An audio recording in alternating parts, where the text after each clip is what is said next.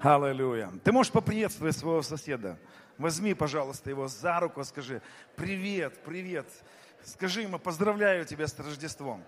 Это все изменило. Его приход на землю все изменил. Это является судьбоносным для всего человечества. О, Иисус, спасибо. Друзья, а, поднимите руку, кому за эти дни Господь дал пророческие сны. Кто видел пророческие сны за это время? Поднимите руку. Хорошо. А кто хочет видеть пророческие сны? О, хорошо, хорошо. Но это уже заявка была, вы понимаете. Поэтому приготовьтесь. Я видел сегодня пророческий сон. Господь мне сегодня говорил во сне. Попозже я поделюсь своим переживанием. Это было послание для, э, для того, чтобы мне сегодня служить, потому что у меня была готовая тема. Вот. И Господь мне дал сегодня сон. И, но чуть попозже я его расскажу, друзья. Но я хочу поделиться своим откровением, посланием, которое, э, которое я верю, Дух Божий вложил в меня – и, дорогие, дорогие друзья, вот а, я знаю, что нам хочется, чтобы Господь менял наши жизни. Знаете, Неиману тоже хотелось перемен в своей судьбе. И нам очень часто хочется, чтобы Господь ворвался в наши судьбы. И у Неимана была проблема такая, проказа, проказа. Кто знает, что лепра, она а, не лечилась в то время. Да и сегодня Э, больные лепрой, они, ну, может и остановить, можно остановить, но это не лечится. И у Неймана была такая серьезная беда. И когда он приходит к пророку, когда он приходит а, вот за этим ответом, то интересно вы заметите одну интересную тенденцию.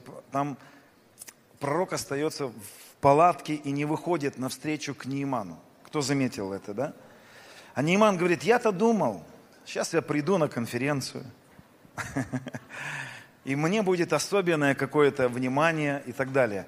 Но он не выходит, а посылает слово. Я видел тысячи людей, которые, на которых возлагали руки. Я видел тысячи людей, которым пророчествовали. Но я видел людей, которые менялись из-за того, что они умели принимать слово – Друзья, Нейман был немножечко раздражен, потому что ну, хотелось ему как-то, вот он себе выдумал пути какие-то. Но, знаете, судьбы людей, которые на моей, вот, как, с которыми я встречался, в жизни которых менялись, в жизни которых мы, ну, мы видели, как небо проявлялось, эти люди, а, они отличались всегда одной характеристикой. Они любили Слово. И Слово, которое проповедовалось, которое было ими прочитано, сказано, а, они получали как, а, как некоторую жемчужину, которую хранили. И вот эта способность принять у Неймана слово, эта способность меняет. И, знаете, женщина не может поменяться не иначе, как приняв семя. Вот нам нужно слово, нам нужно слово, слово меняет, и слово нужно растворять верой. Я приглашаю вас, вот, чтобы в эти дни эти послания, они были растворяемы, растворяемы нашей верой принимаемой верой, и оно будет все менять. Будет, будут серьезные перемены, если мы с вами согласимся э, с этим принципом, что есть слово, мы его принимаем. А я назвал это послание так, «Позови меня». Знаете, что-то как-то вот на, на песне как-то меня потянуло. Вот в прошлый раз я говорил, а я иду, шагаю по воде. Такая песня ко мне пришла на сердце. А вот тут «Позови меня». Есть такая песня, вот я не умею петь, но вот так я назвал «Позови меня». Я хочу продолжить этот текст, который я вчера начинал, это а, Матфея, 14 глава, вот эту историю, где Иисус идет по воде, где Он встречается со своими учениками. И здесь я хочу прочитать этот текст 14 главы 28 стиха. Петр сказал ему в ответ, «Господи, если это Ты, повели мне прийти к Тебе по воде». Он же сказал, иди. Выйдя из лодки, Петр пошел по воде, чтобы подойти к Иисусу, но, видя сильный ветер, испугался, начал утопать, закричал, «Господи, спаси меня!» С таким православным уклоном это было сказано еще, «Господи Иисусе, Сыну Божьему, спаси меня!» Он был русским, я так раньше думал. Иисус тут час простер руку, поддержал его, говорит ему, маловерный, зачем ты усомнился? Вот такая история интересная. Знаете, когда ты читаешь эту историю, ты опять видишь интересный пример такой, интересный момент. Мы вчера, я вчера сделал акцент на это слово, когда Иисус понудил учеников. Понудил. И, знаете, видать, это было нечто в их практике постоянное, потому что вот это слово, когда Петр говорит «повели», а, если вы посмотрите его переводы другие, то оно очень созвучно с тем словом, когда Иисус понудил. Знаете, что Петр на самом деле сказал? Он говорит, Иисус, если это ты, давай, ну, сделай со мной что-то, ну, ну, вытащи меня из этой шкарлупки, ну, ну, давай, давай, начни со мной работать, ну, ну, ну трудно порой нам, знаете, выйти из наших, из наших лодок, из нашего какого-то комфорта. Но если ты собираешься в своей жизни видеть Бога, не только который для тебя действует, потому что огромная разница между тем, когда Господь будет делать что-то для тебя – есть огромная разница, когда Он будет делать что-то через тебя. Вот чтобы Он делал что-то для тебя, можно остаться в лодке. А если ты хочешь, чтобы Он начал что-то делать через тебя, то Он обязательно куда-то тебя будет вытаскивать. Он обязательно куда-то тебя потащит. И нам не всегда это хочется. У нас не всегда на это есть желание, знаете, куда-то выходить, куда-то ехать, что-то совершать. И здесь Петр говорит, но повели мне, соверши со мной что-то, вытащи меня понуть меня. Давай, вытащи меня из, этого из этого состояния. Я помню, как а, в моей жизни вот этот текст повлиял, ну, знаете, вот эта, вот эта молитва Петра. А я помню, как в своей жизни когда-то я прочитал это и понял, что, Господи, давай соверши что-то со мной, вытащи меня. Вытащи меня, вытащи меня из моих ограничений, вытащи меня из моих, вот из моего комфорта. Давай, потащи меня. Вообще, Петр, вы заметите, что он любитель вот из лодки выходить. У него как-то вот в отличие от других, ему как-то не сиделось вот как, как всем. И поэтому, друзья, люди, которые, которые не соглашаются жить как все. Знаете, все побежали, я побежал. Но вот он как-то, ему как, его как-то не устраивало, как у всех. Его как-то не устраивала просто хорошая церковь. Его не устраивало это. Ему не нравилось просто быть вот в каком-то, вот, ну вот так вот есть, и слава Богу, вот есть у нас в церкви, наша церковь, там 200 человек, хорошо, 300 человек, 1000 человек, нормально и так. Что ты как-то не устраивало его это. И это нормально, когда внутри нас, нас перестает устраивать то, в чем мы находимся. И это нормально, друзья. И Он сегодня вкладывает в нас эти желания. Он сегодня стучится в наши желания, в наше сердце. Потому что первое, то, что мне хочется здесь вывести из этого, из этого текста, первый урок, друзья, если мы видим вот жизни разных людей, вот мы смотрим на человека и говорим, слушай, так Господь в его жизни чудно действует, вот так, так прям вот Бог тут работает очень сильно, то вы заметите очень интересную вещь, что в какой-то момент своей жизни этот человек, в его сердце произошло что-то такое, что его перестало удовлетворять его реальность. И я, я верю, что у нас сегодня вот этот сезон, где нас должно пере, перестать удовлетворять в том, чем мы находимся. Вы можете чувствовать сегодня такое ощущение, что я как-то истоптался на этом месте. Я здесь уже был. Если вы чувствуете вот это состояние, что ну как-то все одно и то же, опять этот, тот же самый день. И это очень хорошее состояние. Это значит, что Дух Божий начал вкладывать в тебя это желание. Он начал с тобой работать. Он начал тебе говорить, не удовлетворяйся, пожалуйста, тем, что у тебя есть. Но знаешь что, дорогой брат и сестра, вот что интересно. Пока мы с вами удовлетворены тем, что у нас есть, мы никуда не пойдем, и Он ничего не будет делать в нашей жизни. Пока мы не поймем то, что нам тесно здесь, пока мы не начнем говорить, выведи меня из этого, пока мы не начнем проявлять свою инициативу. Вот один из отцов церкви сказал очень интересную фразу такую – приобщение людей ко Христу и наша жизнь со Христом, с Богом требует сотрудничества двух неравных, но равно необходимых сил – божественной благодати и человеческой воли. Знаете, Господь великий, но Он великий настолько, насколько наша воля начинает открываться под Его потуги, когда внутри начинаются потуги, когда внутри Он ждет, давай, человек – Давай, я готов тебя повести туда, куда ты еще не шел.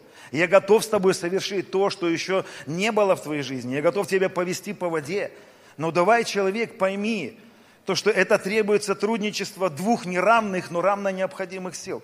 божественной благодати и воли человеческой.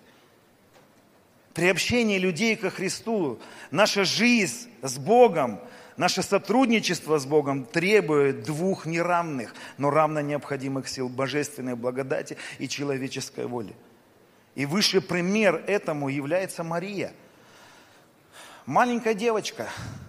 Ну, я разные источники читал. Вот, говорят, что ей примерно было от 15 лет. Примерно ей было 15 лет, когда она родила Иисуса. Кто понимает, что это очень мало. Но на, на, на Востоке это было нормально тогда. Уже и в 13 лет э, замуж отдавали девочек. Это было для них тогда нормально. Но ей было примерно от 15 до 18 лет. И казалось бы, но что может, что может в моей жизни произойти? Ты можешь сидеть сейчас, молодой человек, и думать, ну как Господь может меня поднять? Ну что может со мной произойти? Но если у тебя внутри сейчас есть вот этот потуг, как у Петра, вытащи меня из лодки, повели меня идти, вытащи меня из моего, из того, что привычно стало для меня. Если тебя устраивает сейчас еще твоя лодка, но, наверное, не твой сезон может быть, не твой сезон. Но я обращаюсь сегодня к тем людям, у которых внутри такое состояние, я не могу здесь находиться уже. Я не про, не про место говорю. Я говорю про состояние, про твое внутреннее, про твое окружение. Если ты внутри чувствуешь, что все, мне тесно тут, мне тесно, я истоптал это плато. Знаете, когда человек сбирается на гору, есть плато – Человек сбирается на него, ему интересно новые высоты, новые горизонты, но в какой-то момент он может все истоптать, здесь он уже был, здесь я был, здесь я был, это было. И вот я чувствую, что Господь, я верю, что Господь сегодня, Он ищет этих людей, которые истоптали свою плату, истоптали свои города уже, потому что Он поведет в новые города. Он ждет людей, которые сегодня вот эту свою волю, пока не будет твоей воли, пока не будет, дорогой брат и сестра, твоего желания – Понимаешь, если бы Петр не выразил свое желание, он так бы и остался там в лодке. Пока не появится вот это вот, да, это требует двух неравных, абсолютно неравных. Это великая Божья благодать. И маленькая-маленькая человеческая воля, но она должна быть, эта воля. Должна быть эта воля. Господь, выведи меня из моего комфорта.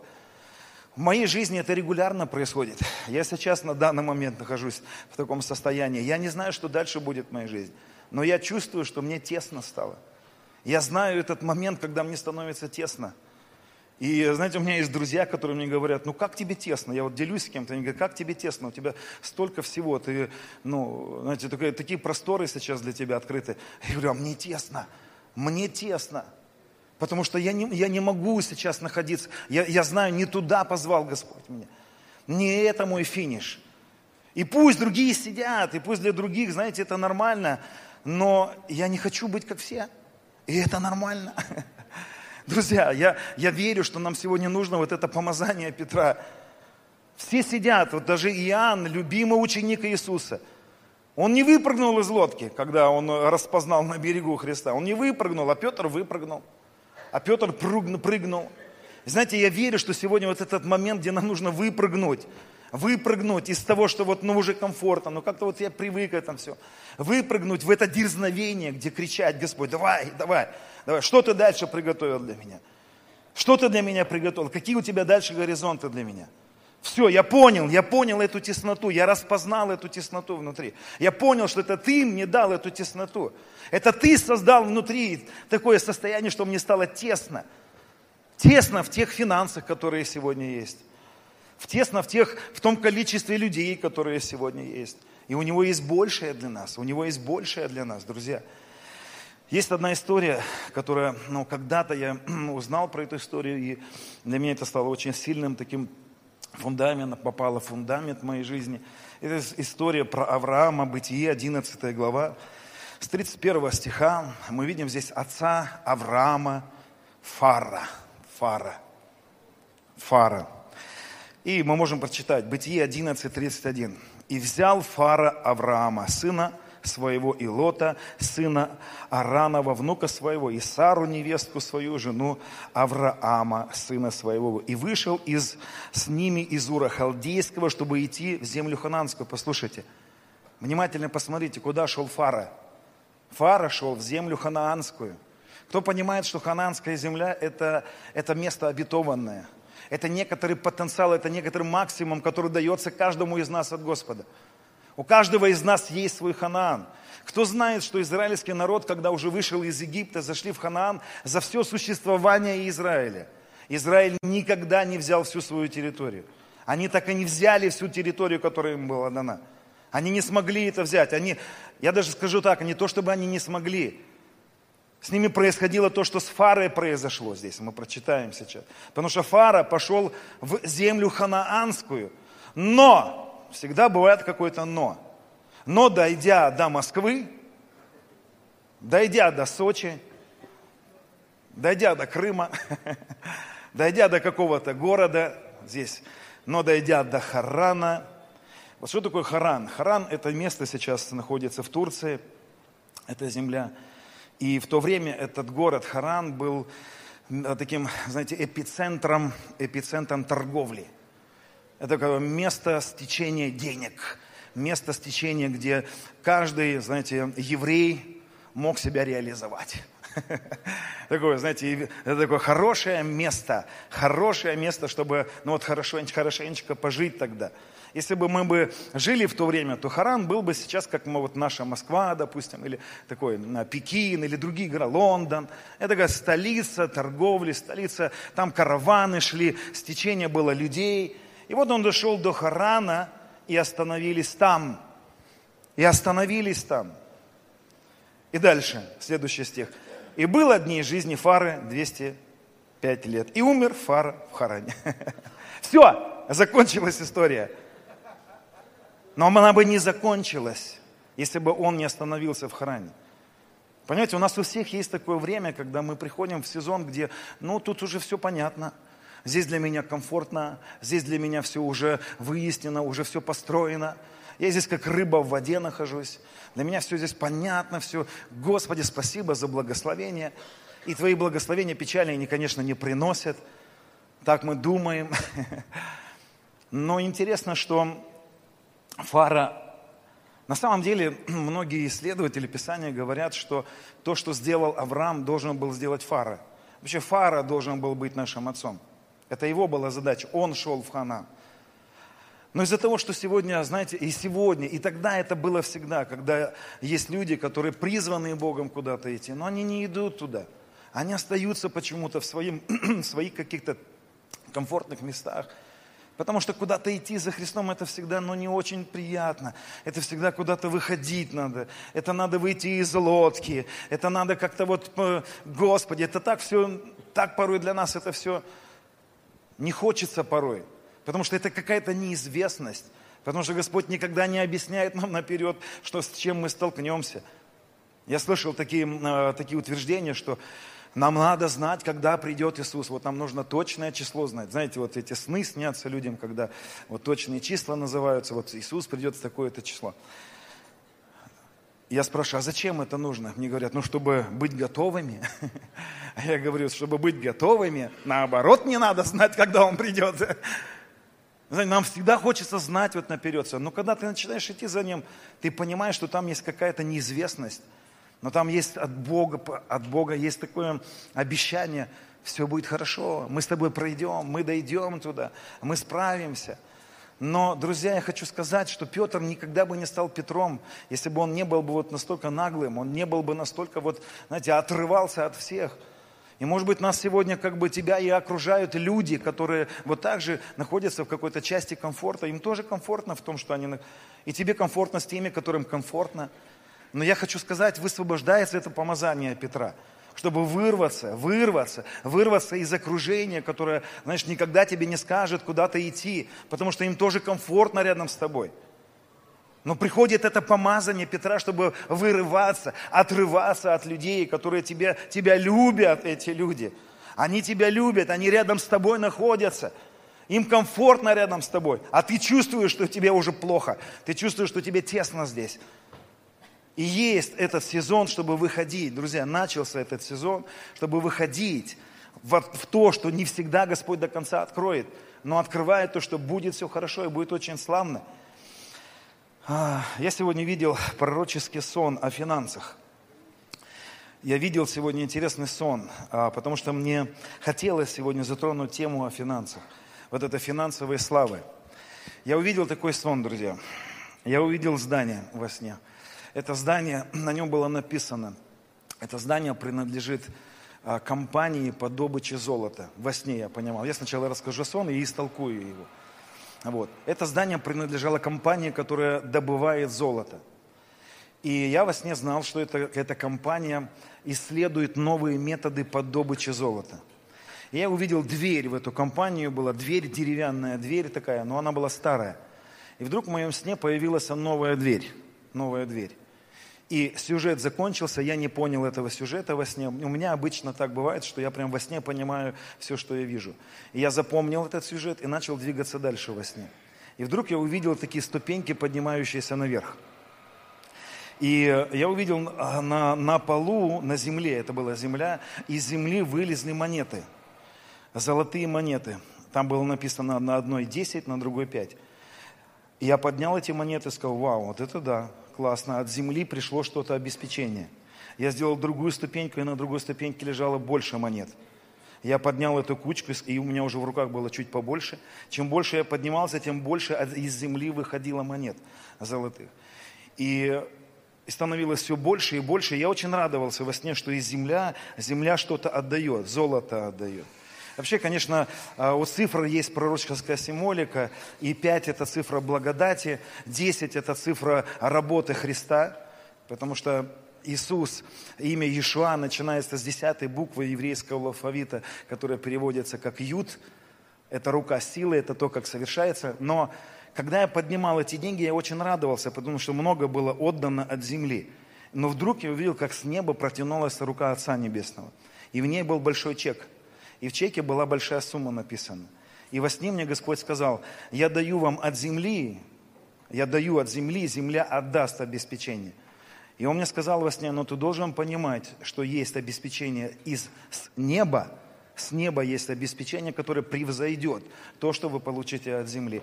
Я взял чек, а там была огромная сумма денег, превосходящая все, что мы могли найти от земли. И э, когда я проснулся, я думал, Господи, что за, ну, я понял вот этот момент. И мы, и мы, друзья, сегодня также, я верю, что нам также нужно выйти из лодки. Потому что, знаете, мы привыкли от земли получать. У нас есть некоторые удобные такие наши, но мы, мы научились от земли получать. Мы научились делать бизнес где-то, мы научились работать, мы научились брать что-то из земли. Но во сне мне Господь сказал, что да, я даю вам от земли нижние источники. Но приближается вот этот сезон, где я буду давать другие, и нам нужно выйти из вот нашего мышления, потому что, знаете, друзья, я вчера говорил это, что я вижу, что церковь стала очень рациональной. Она стала такой очень приземленной, очень такой, ну, а ей все стало понятно. Для нее вот эти законы земные стали понятны. И мы больше вот как бы в земном находимся, в таком, в земных таких сферах. И мы даже начали объяснять Библию по земному. Но у нас, мы с вами являемся участниками Небесного Царства. Мы с вами являемся участниками сверхъестественного небесных сфер. Друзья, я последнее время ну, объясняю такую простую мысль. Да, у меня были, была такая возможность несколько раз с Иисусом встречаться.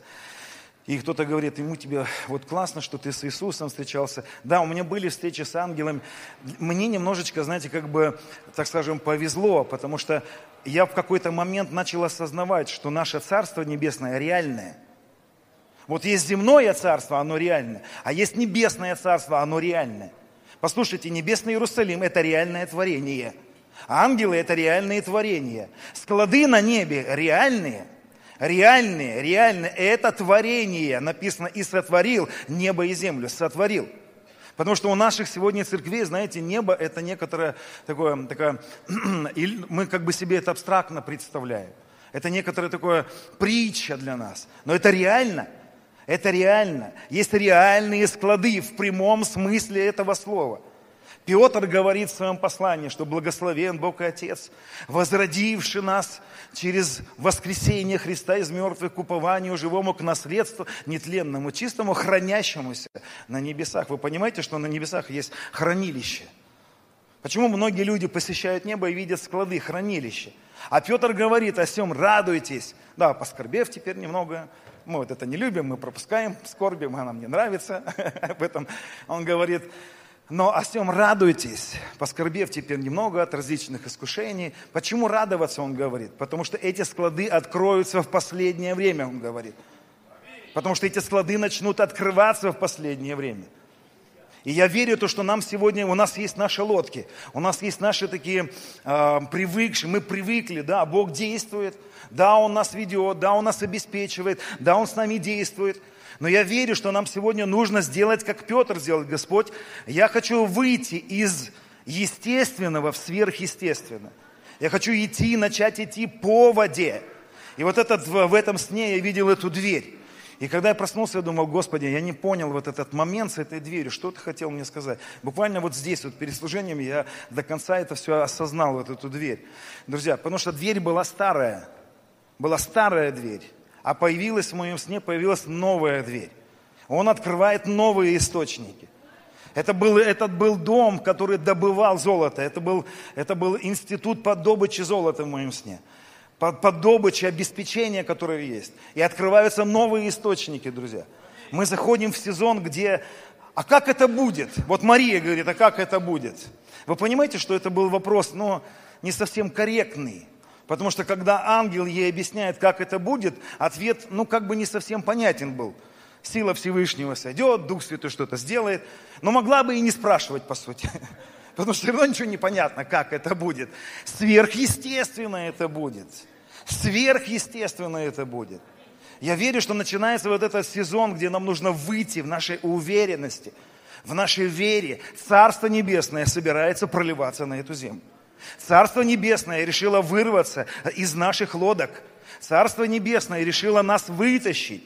Царство Небесное решило нас вытащить, как Петра. Пожалуйста, Петр, давай, тебе тесно в твоих финансах сегодня. Ты привык уже к своей лодочке. Давай, я создаю тесноту у тебя внутри. Я хочу тебе подсказать, что это хорошо земное обеспечение.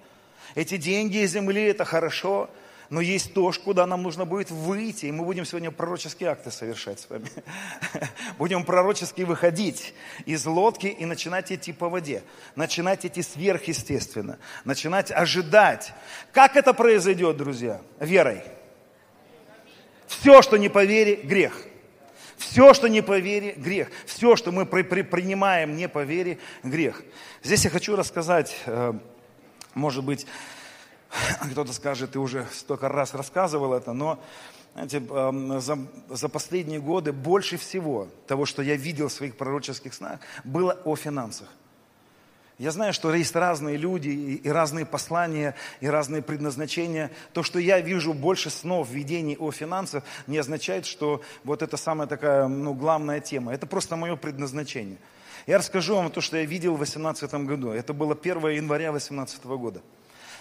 А, я хорошенечко выспался, открываю глаза, и в моей комнате стоит Господь. Стоит над моей вот так головой, улыбка до ушей – и он мне говорит, ты выспался. Я был удивлен, потому что я понял, что он смотрел на меня много часов, как я сплю. Как любящий папа смотрит на своих детей. Первое, то, что он мне сказал, ты выспался, как будто бы он всегда хотел, чтобы я выспался. Знаете, я жил в такой церкви, где выспаться это уже было грех. Ну, потому что, знаете, рядом была корейская церковь, они молились, если мы молились, допустим, в 6 утра, они начинали в 4 утра молиться. Ну, естественно, корейцы, они более святые, потому что у них церкви больше, чем, чем русские церкви. И мы как бы э, всех двухтысячные думали, что большие церкви именно потому, что надо молиться чуть пораньше. А это ты не выспался постоянно. И я постоянно, знаешь, выспался, чувство вины какое-то было. Вот, Господи, опять вот я как бы не угодил тебе. И тут стоит Иисус надо мной и говорит, ты выспался. Причем, знаете, у меня было такое четкое понимание, что когда я видел Иисуса, я видел одновременно Отца и видел одновременно Святого Духа. И я понимал, что это не смешиваемые личности, но это настолько было трудно объясняемо, что Отец и Сын и Дух Святой – это три личности, но суть одно. И как, потому что когда Иисус обращался ко мне, Он сказал, Сын мой. И я сразу запутался, это Отец? Ты Отец? Или ты Святой Дух? Но это было вообще трудно понять. Я думаю, что, знаете, как когда-то Августин, есть такая история, как э, святой Августин Аврелий, когда он пытался в эту апологетику о Святом Духе, о Троице изложить, он увидел мальчика на берегу моря, который выкапывал, выкопал какую-то такую ямочку и носил сосудом каким-то воду с океана. Он сказал, ты что делаешь? Он говорит, я вот воду с океана ношу. Он говорит, ну это же глупо. И этот мальчик ему сказал, но то, что ты пытаешься понять о Троице – это вот то же самое, что я. Ты пытаешься океан вычерпать в свои книжки. Знаете, это трудно объяснить. Но это трудно понять. Но вот он стоял передо мной, улыбался, показывал всегда, когда у меня были встречи со Христом. Всегда первое то, что он делал, он свидетельствовал мне о том, как он любит. Потому что для него я был всегда больше, чем то, что я делаю. И он всегда мне об этом свидетельствовал. Что то, кто ты, больше для меня, чем то, что ты делаешь. И потом он мне задал вопрос. Он сказал мне, ты просил меня объяснить тебе одно место Писания. Я хочу тебе его объяснить. И вдруг мы с ним моментально за секунду оказались на горе. Я стоял на горе, на высокой-высокой горе. Он зашел за мою спину. Я так хотел увидеть его, я так хотел рассмотреть его. А он прятался всегда за моей спиной и всегда говорил мне, блаженные не видевшие, ты не должен меня видеть, ты должен верить. Потом еще несколько встреч у меня было с Господом, он всегда за мою спину заходил. Я всегда вертелся, говорил, дай мне посмотреть на тебя. И он всегда мне говорил, ты должен ходить верой, ты не должен меня видеть. Блаженные не видевшие. И он подвел меня к этой скале, там был сильный обрыв. И вдруг я услышал, прозвучало место Писания – это Ефесянам 3 глава, 18 стих. И я не понимал это местописание. Я задавал ему вопрос до этого, а он мне сказал, я хочу объяснить тебе это местописание, чтобы вы, укорененные и утвержденные в любви, могли постигнуть со всеми святыми, что есть широта и долгота, и глубина и высота, и уразуметь превосходящее разумение, любовь Христову, чтобы исполниться всею полнотой Божией. И он сказал мне, посмотри вниз, что ты видишь. И я заглянул туда с такой опаской, но там была глубина, и я не увидел дна. И я сказал, что это за глубина? Вы видите, здесь написано широта и долгота, глубина и высота. И я посмотрел туда и сказал, что это за глубина? И вдруг передо мной появился огромный крест. Крест, на котором был распят Христос. И он был как пробка в ванной, он так закрыл эту глубину. И он сказал, глубину, которую ты сейчас увидел, это была преисподняя. И он сказал мне, моя работа на кресте решила этот вопрос для тебя навсегда. Он сказал мне, мой крест избавил тебя от преисподней. Мой крест избавил тебя от наказания. Он сказал мне, подними голову по этому кресту вверх. Я начал смотреть на него, он был огромный, этот крест. Я начал поднимать голову наверх, и вдруг увидел небо открытое. Я увидел дома, я увидел Царство Небесное – и он сказал мне, это высота, это моя любовь, явленная для тебя на кресте. Он сказал мне, я на кресте открыл для тебя небо. Небо твой дом. Он всегда открыт был для тебя. И он не, не застрял внимания на этом. Наверное, было не время, не сезон тогда для меня понимать что-то о небесах. Он сказал мне, посмотри на эту планку по горизонтали. Он сказал мне, здесь явилась моя любовь в широте и долготе. И тут он мне сказал, здесь, на кресте, ты найдешь для себя все, что нужно – на земле по широте и долготе. Он сказал мне на кресте, в моей работе на кресте ты найдешь для себя все, что тебе нужно. И вдруг я начал видеть вспышки такие. И я увидел на кресте, было написано «прощение». И я погрузился моментально в прощение. Такое ощущение праведности, милости, неописуемое. Потом бух, опять я вижу на кресте свобода, свобода от рабства сатаны. И я понимаю, что враг разрушен, смерть сокрушена, бесы поражены. И он не оставлял на это мое долгое внимание. Потом я увидел на кресте, ранами его, ранами моими вы исцелились. Бу! И я погружался в это откровение. Я знал абсолютно все, что мне нужно здесь, на земле, было спрятано в его работе. И потом были еще вспышки, еще вспышки, свобода от греха. Он сказал мне, ты не, ты не раб греха, ты можешь жить свободно, потому что я разрушил рабство греха. Но потом в левой части креста вдруг увидел огромную кучу денег, и он остановился. Это было все быстро, а тут он остановился. В левой части креста, где была его рука распята, была огромная куча денег. Я задал ему вопрос, а деньги-то что здесь делают? Потому что, ну, не было в моей, знаете, теологии такое, ну, мы жили как бы с такими пониманиями, что не дай, Господи, ни богатства, ни бедности. Так, среднячок, среднячок. А там было очень много денег. И я ему задаю вопрос, а что деньги делают на кресте? И он мне говорит, разве ты не знал, что я обнищал ради тебя, чтобы ты обогатился через мою нищету. И он мне сказал, когда он сказал вот это слово «обогатился», знаете, он не имел в виду среднячок. Он имел в виду «обогатился». я задал ему вопрос, а как я могу это взять оттуда? Он мне сказал, конечно, верой.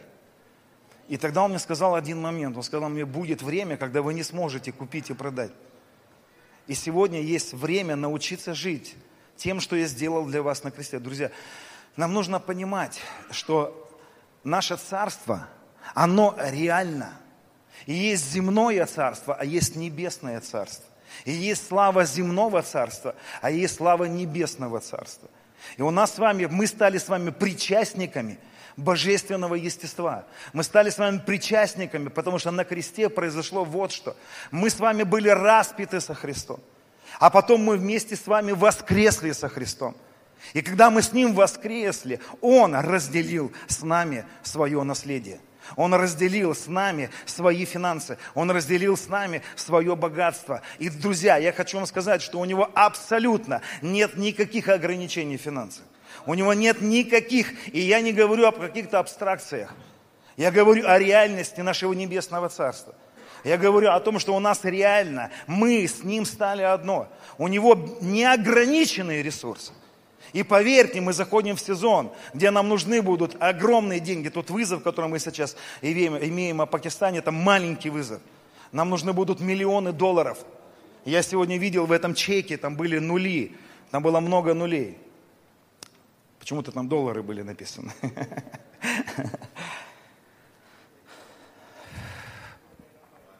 Это было 1 января 2018 года. А 3 января 2018 года я опять открываю глаза, опять в моей комнате Господь стоит. И опять улыбается, опять мне говорит, ты выспался. Ну, конечно, да, ты уже, я понял, что ты не против. И он мне говорит, пойдем, я тебе еще кое-что скажу. И мы с ним вдруг и оказываемся в какой-то комнате, как во дворце в каком-то. И он задает очень строго. Это был очень такой, с такой огромной любовью, неописуемой, но с такой строгостью. Ни один человек никогда не сможет быть одновременно строгим и любящим, а у него это получается. И он задает мне такой вопрос, он говорит мне, скажи мне, сын, ты знаешь, что я благословил евреев? Странный вопрос он мне задал. Я говорю, да, отец, ты благословил евреев?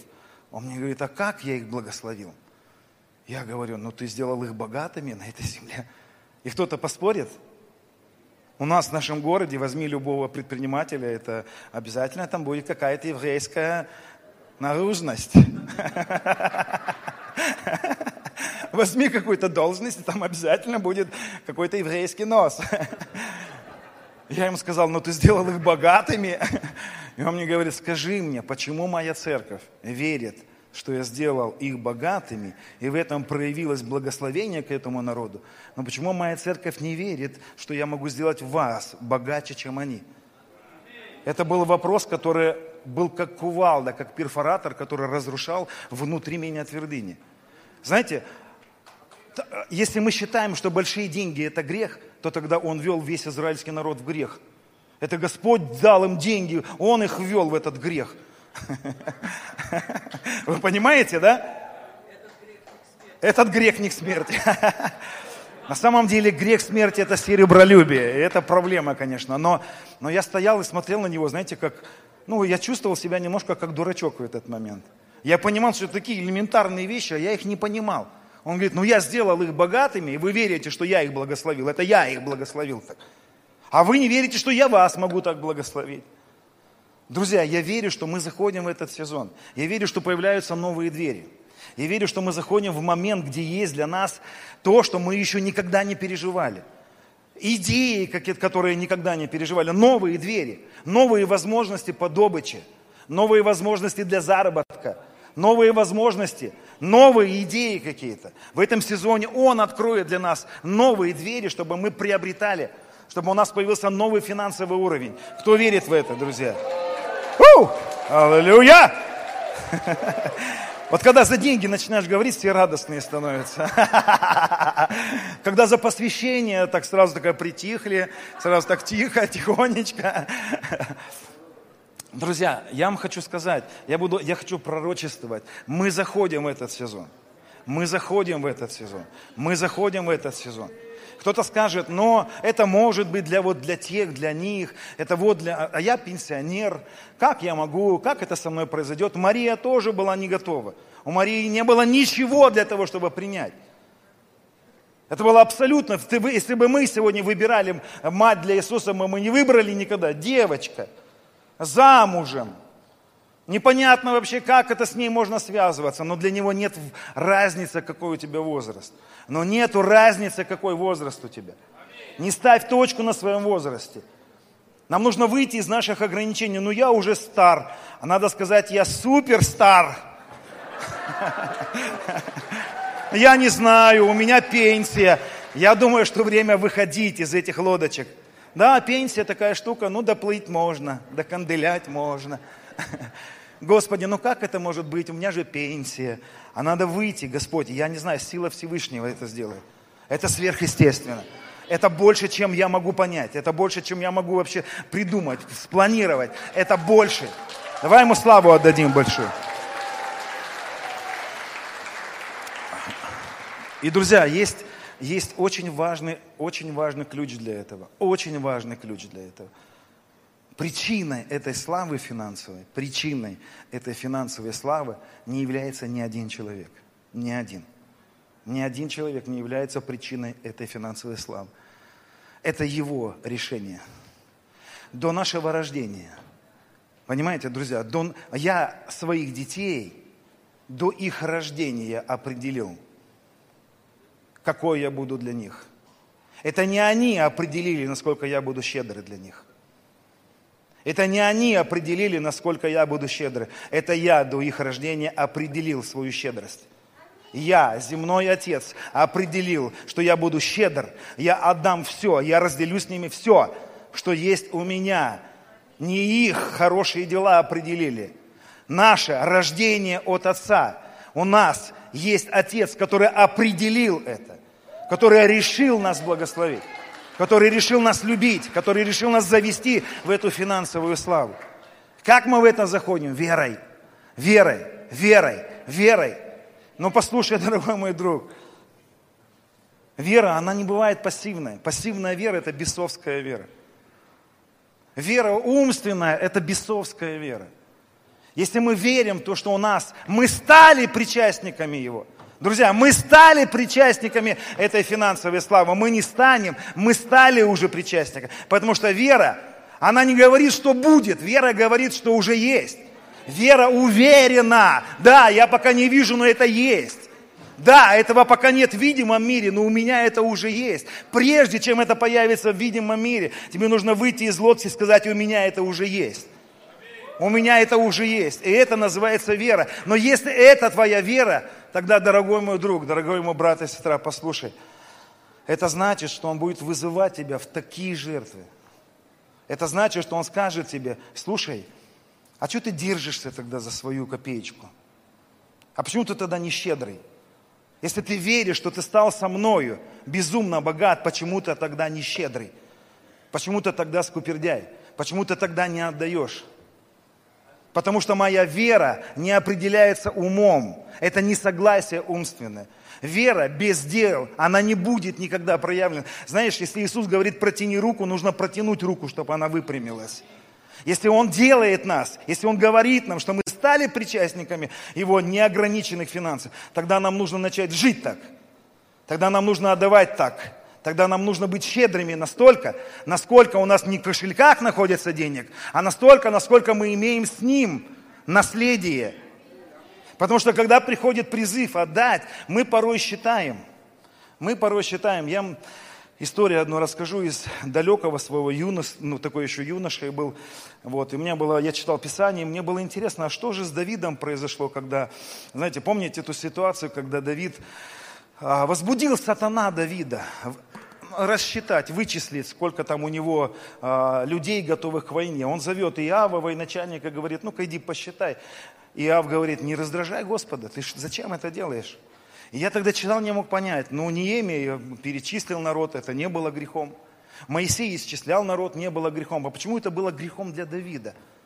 И я сижу и говорю, Господь, ну объясни мне, почему это грех был для Давида вычислить, сколько у него там людей. И вдруг в этот же самый момент мне приходит мысль. Начинается весна, тебе нужны деньги, тебе нужна одежда. Скоро весна, это была зима, у меня такие мысли. Значит, тебе нужна эта вещь, эта вещь, эта вещь. Залезь-ка в свой кошелек и посмотри, сколько у тебя там денег, чтобы купить то, что у тебя нужно будет купить. И я беру кошелек в эту же самую секунду. Я беру кошелек и начинаю считать деньги, которые были в моем кошельке. И вдруг Дух Святой мне говорит, вот это же и сделал Давид. Он вычислил людей, готовых к войне. В этот момент Давид положил свое упование на людей, а не на Господа.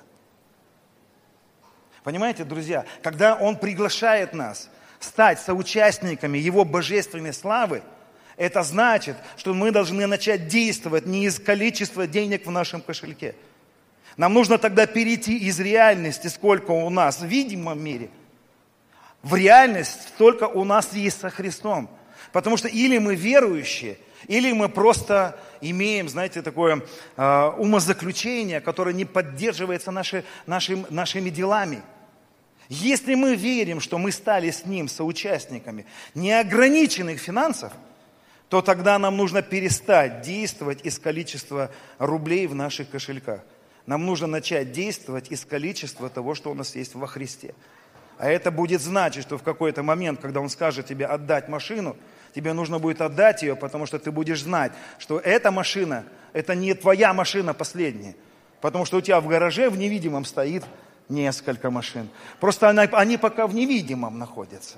Они пока находятся в наследии у Христа, а Он с тобой их разделил, они у тебя есть. Кто понимает вообще, о чем я говорю? Вот это и есть вера. Бесовская вера, когда мы просто верим в то, что Он обнищал ради нас. Настоящая вера всегда будет выражаться в делах. Она всегда пойдет тебе, чтобы ты вылезешь из лодки.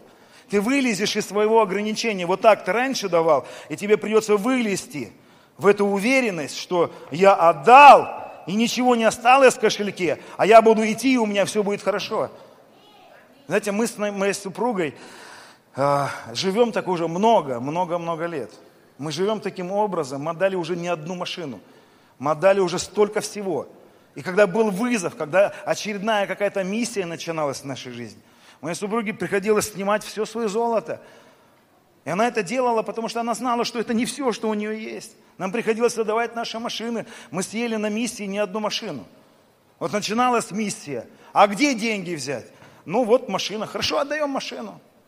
Хорошо, мы переезжаем, мы теряем недвижимость, мы теряем, мы что-то, мы столько всего отдавали, но, друзья, за это время, когда оборачиваешься назад, ты понимаешь, что ты вообще ничего не потерял. Ты ничего не потерял. Потому что когда ты доверяешься Ему, когда Он что-то от тебя просит, ты доверяешься Ему и отдаешь, зная, что у тебя есть нечто большее. Да, пока невидимое. Да, пока я не вижу этого, но это есть. Поэтому я не боюсь отдать то, что у меня есть видимом, потому что у меня есть одно со Христом, неограниченное, которое я пока не вижу. И когда я отдаю, я этим, в этот момент захожу в невидимое. И мы начинаем идти в невидимом. И ты можешь а, когда идешь, вот, допустим, ты, ты можешь выйти в огромное поле, ну вот земля, да, на земле, идешь огромное поле, какой-то бугорочек, и ты знаешь, что там за бугорочком есть город, но ты можешь его не видеть, но он там есть. Друзья, Он приготовил перед нами трапезу в виду врагов. Он никогда ничего нам не даст, Он уже все нам дал. Люди, почему написано, что сомневающийся да не думает получить что-то от Господа? Не потому что, знаете, он удерживает что-то от нас, а потому что сомневающийся, он перестает идти. Он перестает идти, он перестает идти верой. Потому что все, что он нам приготовил, он уже дал это.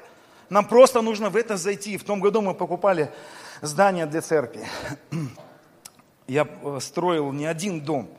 Ну, церковно мы строили, мы в разных церквях были, строили дома. И когда мы переезжали в Благовещенск, у меня была аллергия на стройку. Я ненавидел строить. И я сказал тогда, когда начиналась церковь, я сказал, мы строить не будем – не хочу строить. Вот у меня такая уверенность была, что мы зайдем в то, что мы не построили. Мы купим что-то такое, что уже был, до нас кто-то построил. И когда мы в прошлом году покупали дом, для церкви, когда мы зашли в него, когда мы начали эти контракты подписывать, мы были удивлены, что в тот год, когда мы переехали в Благовещенск, этот дом уже был построен. И несколько лет он просто стоял. Люди построили его для себя, но не получилось им пользоваться. И когда мы зашли в этот дом, мы обнаружили, что прежде чем мы переехали в Благовещенск, то, что нам нужно было, уже было. Но мы не, это было невидимо для нас. Это было невидимо. И для того, чтобы это было, нам нужно было что-то оставить. Но когда ты оставляешь и идешь верой, и ты понимаешь, Он приготовил для тебя уже эту трапезу победы. И вера, и сомневающийся да не думает получить что-то от Господа, потому что сомневающий продолжает, не продолжает идти верой. Он не продолжает в какой-то момент идти. Он боится что-то оставить, потому что для него вот это вот неизвестное. Друзья, я верю, что Он сегодня нас приглашает в эти безумные шаги веры. Вот этот сезон будет – мы заходим в этот сезон, где нам нужно будет выскакивать, где нам нужно будет выходить из этих лодки, где нам нужно будет что-то оставать, оставлять и верой начинать идти. И мы видим, что здесь Петр, он испугался, начал тонуть. И он начал тонуть не потому, что э, вода стала водой, а потому что он начал делать эту реальность, эту видимую реальность своей реальности. Это то, что нам нужно будет избежать с вами – и есть эти шаги, и нам нужно будет идти, и кому-то уже дальше надо продолжать идти, потому что кто-то вышел уже. Не обращай внимания на эти обстоятельства. Ты можешь какое-то время не видеть то, что Он тебе обещал. Ты можешь какое-то время не видеть то, что Он тебе говорил в своих пророческих снах, но продолжай идти. Не делай этот видимый мир своей реальностью. Это сезон, когда Его реальность, наше единение со Христом, наше совоскресшее состояние со Христом, наше пребывание на небесах – Ангелы, склады небесные должны стать для нас большей реальностью, чем то, что мы видим в видимом мире. Это должно стать нашей реальностью, наше царство, наше единение с царем. Это наша реальность. А, расскажу еще один пророческий сон. Я верю, он был для, для вот этой конференции. Это было за несколько дней до того, как мне надо было сюда ехать. Может быть, я немножечко перейду сейчас в другую плоскость, но я расскажу этот момент. Я увидел такой пророческий сон. Я увидел во сне Иисуса, Господа нашего. Я увидел, как Господь пошел на миссии. Я увидел, как Он, он посмотрел так на меня во сне. И я понимал, что Он ничего мне не говорил, но в Его глазах я увидел, Он мне сказал, если хочешь, пойдем со мной. И я увидел, как Он пошел в народы. Я увидел, как Он пошел собирать людей. Я увидел, как Он пошел спасать людей. И знаете, так такой взгляд был у него. Он никогда не заставляет. Но он как бы так понуждает, он говорит, ну давай, если хочешь, пойдем со мной. И вдруг во сне меня хватает один человек. Его зовут Владимир. В моем сне это было важно. И он мне говорит, я хочу тебе показать что-то. Я говорю, подожди, мне нужно за Иисусом. И он мне хватает, говорит, нет, я тебе покажу что-то. И он начинает меня увозить, увести. И он мне говорит, смотри, вот это приобрети, вот это купи себе. Вот это, и мой взгляд вдруг от миссии, от того, что делает Иисус, начал приводиться на землю. Я начал видеть на земле дома. Знаете, у меня есть огромная мечта когда-то жить около моря, у моря. Я никогда не жил у моря, но это моя дикая мечта жить у моря. И знаете, враг знает это, он знает это, ну потому что я говорю иногда об этом. Он же подслушивает нас, слушает наши послания. И вдруг я во сне вижу море, дом у моря. И этот человек мне говорит, вот, давай, вот, вот тебе нужно вот это приобрести. Я ему говорю, нет, подожди, там миссия, там Иисус, там людей спасать надо. А у самого такое сильное искушение, знаете, просто дом, просто как бы море, просто жить. И я отрываюсь от него и говорю, нет, я не, я не буду это приобретать. И вдруг я оказываюсь, я иду, и вдруг оказываюсь, я вижу компанию людей – и я понимаю, что мне надо туда, к Иисусу, мне нужно на миссии, мне нужно там люди, там люди, Иисус пошел, а я, а я еще где-то тут кручусь, мне нужно туда. И вдруг я вижу группу людей, таких верующих братьев, и мой взгляд падает на их джинсы, джинсы их не залазят, э, их попы не залазят джинсы, такие, такие хорошие у них эти но, но так бывает, что Господь во сне, что я не виноват. Это, понимаете, вот это пророческий дар порой ну, не всегда приятный, но вот. И я смотрю на них и понимаю, и я вижу, как они слушают послание. И я подхожу к ним и слушаю послание. И думаю, что они слушают такое? Я им говорю, ребята, собираемся на миссии, собираемся, там Иисус, людей надо спасать. Они говорят, подожди, подожди. И я начинаю слушать, что они слушают. И я слышу, что они слушают послание о любви отца. И они говорят, нет, нет, нет, папа нас любит вот такие, какие мы есть. Я вам рассказываю свой пророческий сон. И я им говорю, подождите, я знаю, что вас папа любит такие, какие вы есть. Но там Иисус, там миссии, нам нужно идти. Они говорят, нет, нет, нет, мы не пойдем. И я понимаю, что мне, мне хочется и с ними побыть. Мне хочется как бы вот погрузиться, вот просто, знаете, папа любит, папа любит. Это мое самое любимое послание о любви Господа. Я люблю говорить, потому что я много раз с ним встречался, я переживал его любовь. Я знаю, что он любит. Я знаю, что он любит нас такие, какие мы есть. Но он никогда не хотел, чтобы мы оставались такие, какие мы есть. И меня увлекала вот эта группа, и я начал с ними находиться. А сам слышу внутри, там Иисус, там Иисус, там миссии, там надо идти. И я отрываюсь, понимаю, что они не пойдут на миссии. Они не пойдут на миссию. Они не пойдут за ним. Они будут продолжать говорить о том, что папа их любит. И папа их будет любить всегда такие, какие они есть. И я отрываюсь от них. И вдруг я вижу другую группу людей. Я вижу церковь, я вижу молящихся людей в церкви. Я вижу, как они переживают Божье присутствие в церкви. И я прохожу мимо них и говорю, выходите оттуда. Давайте, выходите, началось движение. Нам надо идти, нам нужно совершать, нам нужно куда-то идти. И я понимаю, что они никуда не пойдут. Они так и будут постоянно собираться. А Иисус уже пошел, а там уже, он уже убежал, а я пытаюсь уже догнать его. И вдруг в моем сне я слышу местописание. Матфея 16 глава, 23 стих. Я слышу во сне, как голос Иисуса звучит это местописание. Он же сказал, обратившись, сказал Петру, отойди от меня, сатана, ты мне соблазн. Помните эту историю, когда Иисус он говорит, будь милостив к себе. Ну, что ты, что, Иисус, ты, зачем тебе идти в этот Иерусалим? Зачем тебе умирать? Помните, как Петр ему говорит, будь милостив, Господи. Я слышу во сне эти слова. И он говорит, отойди от меня, сатана, ты мне соблазн, потому что ты думаешь не о том, что Божье, а о том, что человеческое. И дальше продолжается этот текст во сне. Тогда Иисус сказал ученикам своим, кто хочет идти за мною, отвергни себя и возьми крест свой и следуй за мною. Ибо кто хочет душу свою сберечь, тот потеряет ее. А кто потеряет душу свою ради меня, тот обретет ее. Какая польза человека, если он приобретет весь мир? Весь мир приобретет весь мир. И вдруг во сне я понимаю, вот почему этого человека звали Владимир. Приобрести весь мир, владеющий миром – ну, вот наши Владимиры это хорошие Владимиры. Но в моем сне я понимал, что приобрести мир, владеть миром, знаете, купить это, завладеть этим, приобрести это, приобрести это, столько всего нас тащит, столько всего нас привлекает. И он мне говорит, какой выкуп даст человек за душу свою? Ибо придет Сын Человеческий во славе Отца Своего, с ангелами Своими, и тогда каждому воздаст по делам Его.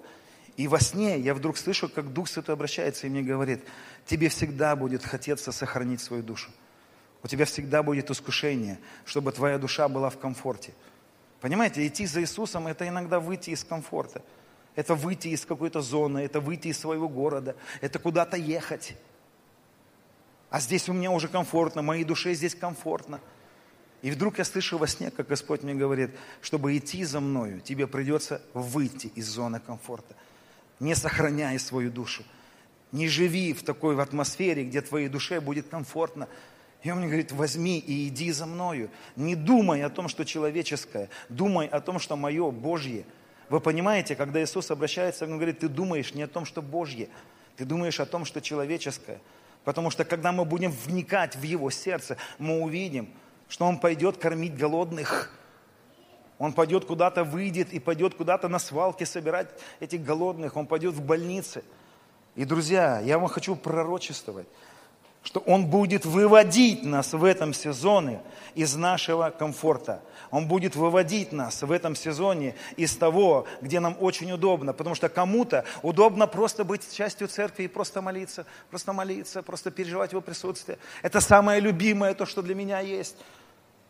Я полюбил его присутствие, я полюбил, когда просто ты находишься среди святых. Это так комфортно находиться среди святых. Это так комфортно переживать, что папа тебя любит, папа любит тебя любым. Друзья, послушайте, он будет любить нас всегда. Всегда будет любить. Ты можешь быть самым ленивым в мире человеком. Ты можешь быть самым непосвященным человеком. Он будет любить тебя не меньше, чем, чем самого-самого великого апостола. Потому что он определяет свою любовь не по делам. Потому что он определил любить нас до нашего рождения. Его любовь не определяется нашими поступками. Его любовь определяется его сущностью. Это он решил так. Но, друзья, из-за того, что он любит нас – и любит нас такие, какие мы есть. Он никогда не планировал, чтобы мы оставались такие, какие есть. Он никогда не планировал, чтобы мы просто, знаете, жили своей такой хорошей, теплой человеческой жизнью.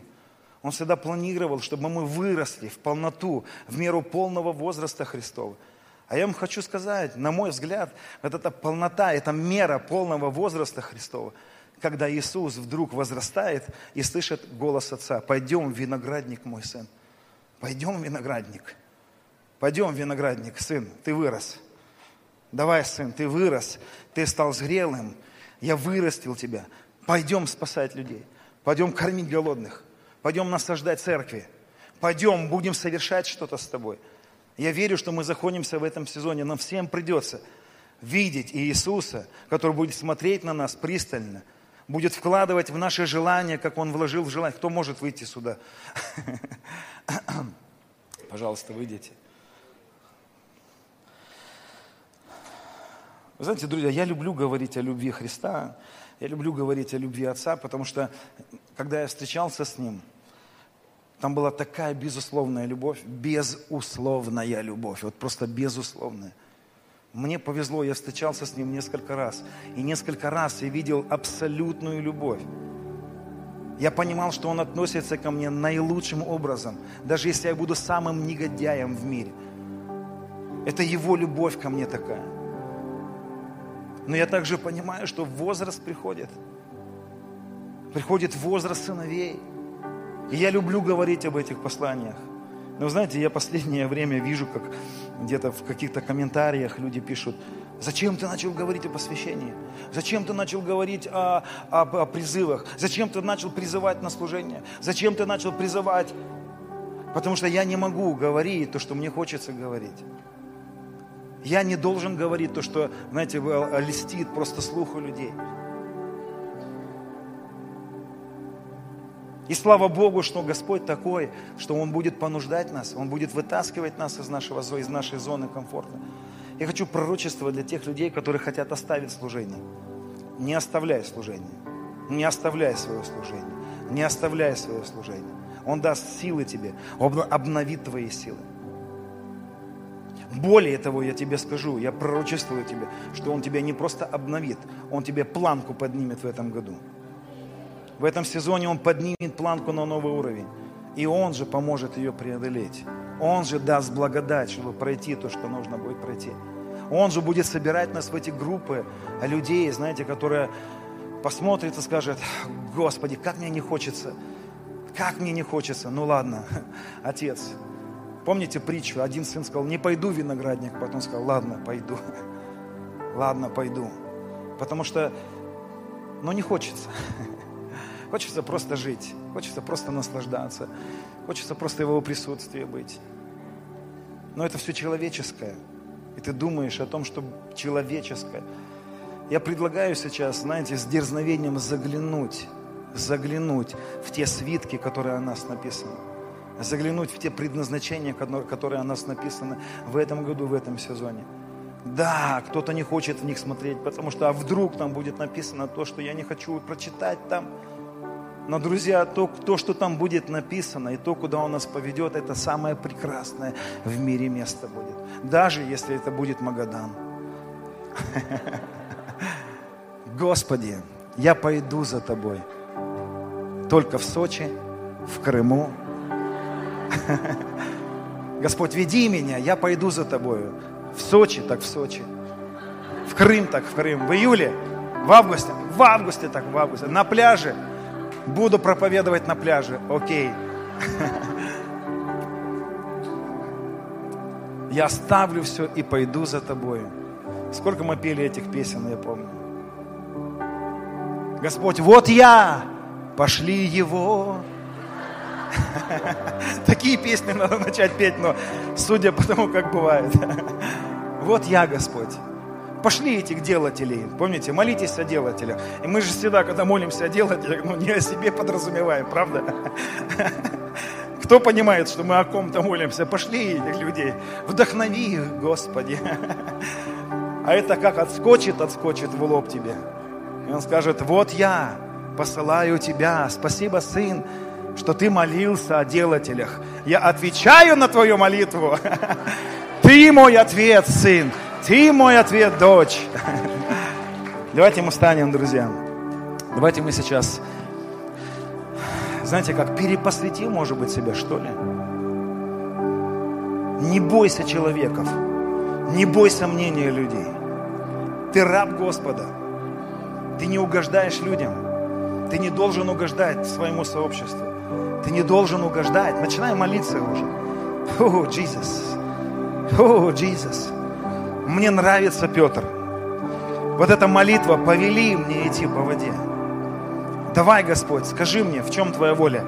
Открой мне Твою волю, повели. Один из переводов слова «повели». Открой мне свои планы. Открой мне свои планы. Открой мне свои планы, Господи. Открой мне свои планы, Господи. Что Ты хочешь от меня? Что Ты хочешь от меня? О, Господи! О, Господи! Я верю, что Ты открываешь новые двери. Ты открываешь в этом году, в это время новые возможности. Ты открываешь источники Царства. О, Иисус, я верю, что Ты в это время раскрываешь небо. Я верю, что начинается сезон, когда небо будет особенным образом просачиваться. Кто эти люди, которые выйдут? Кто эти люди, которые шагнут? Ты можешь пророчески начать шагать. Выйди из лодки своей, прям сделай этот шаг. Я выхожу, Господи, в неизвестность, в какую-то просто, мне страшно. А вдруг я вот оно, а вдруг я не справлюсь? А вдруг я не по, не по, а как, Господи? А как это будет, Господи? О, Иисус! О, Рамасата Абрамаканайда! Давай заходим в этом сезоне, заходим в сверхъестественную финансовую славу. Скажи, это я, это будет со мной происходить. Небо проявится в моих финансах.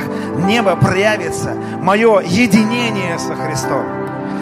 Моя совоскресшая жизнь со Христом. То наследие, которое ты разделил со мной, в моей жизни проявится – я благодарю Тебя за земные источники.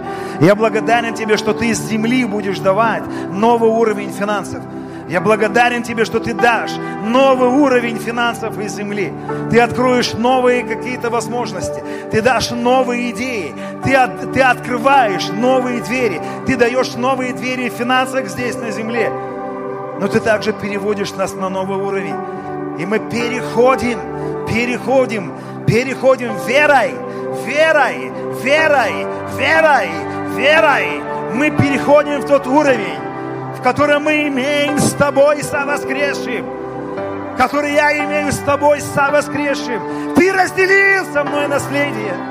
Ты разделил со мной наследие. Ты разделил со мной наследие. Ты можешь перейти сейчас в новый уровень славы и помазания. Ты можешь также сделать шаг и сказать, я перехожу на новый уровень исцеления, я перехожу верой. Верой, шагай верой сейчас, делай шаг. Вместе со мной скажи, я перехожу верой в новый уровень чудотворения. В новый уровень славы проявленной.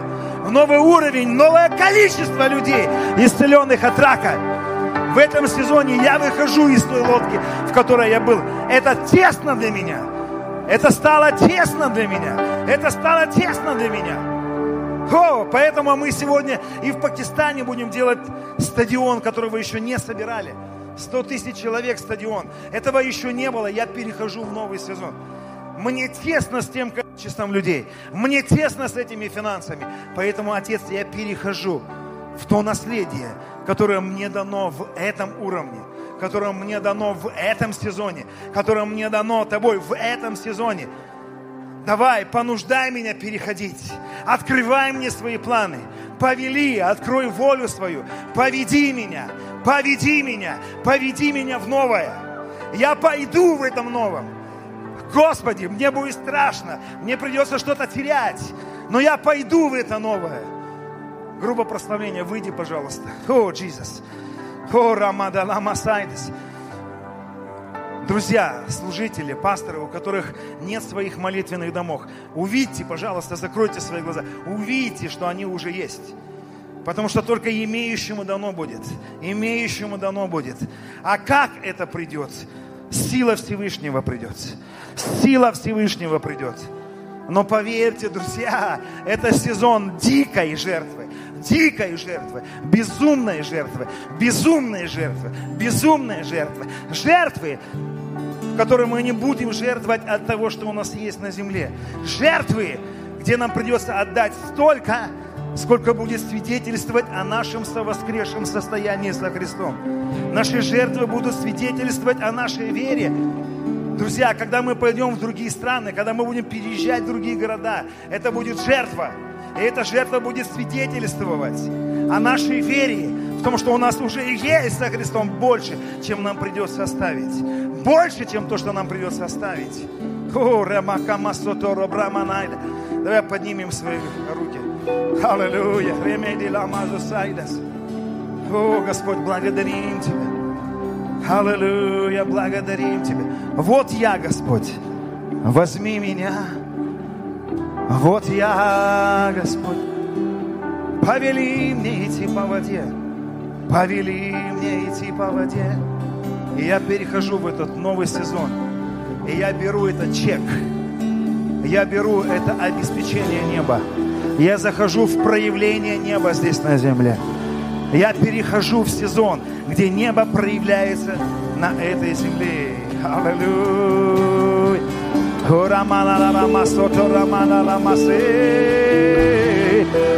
Просто закрой свои глаза. Дух Святой покажет тебе картину того, что будет у тебя. Рассмотри, рассмотри этот сезон, как ты идешь в том, чего еще не было. Рассмотри, как ты идешь по воде. Рассмотри здание, которое дает. Рассмотри этот новый уровень финансов неба, в котором ты ходишь. Рассмотри то, что ты имеешь со воскресшим Христом. Рассмотри это и попророчествую, расскажи это в духовный мир. Расскажи то, что ты видишь. Расскажи, что ты видишь. Расскажи то, что ты видишь. Пророчествуй.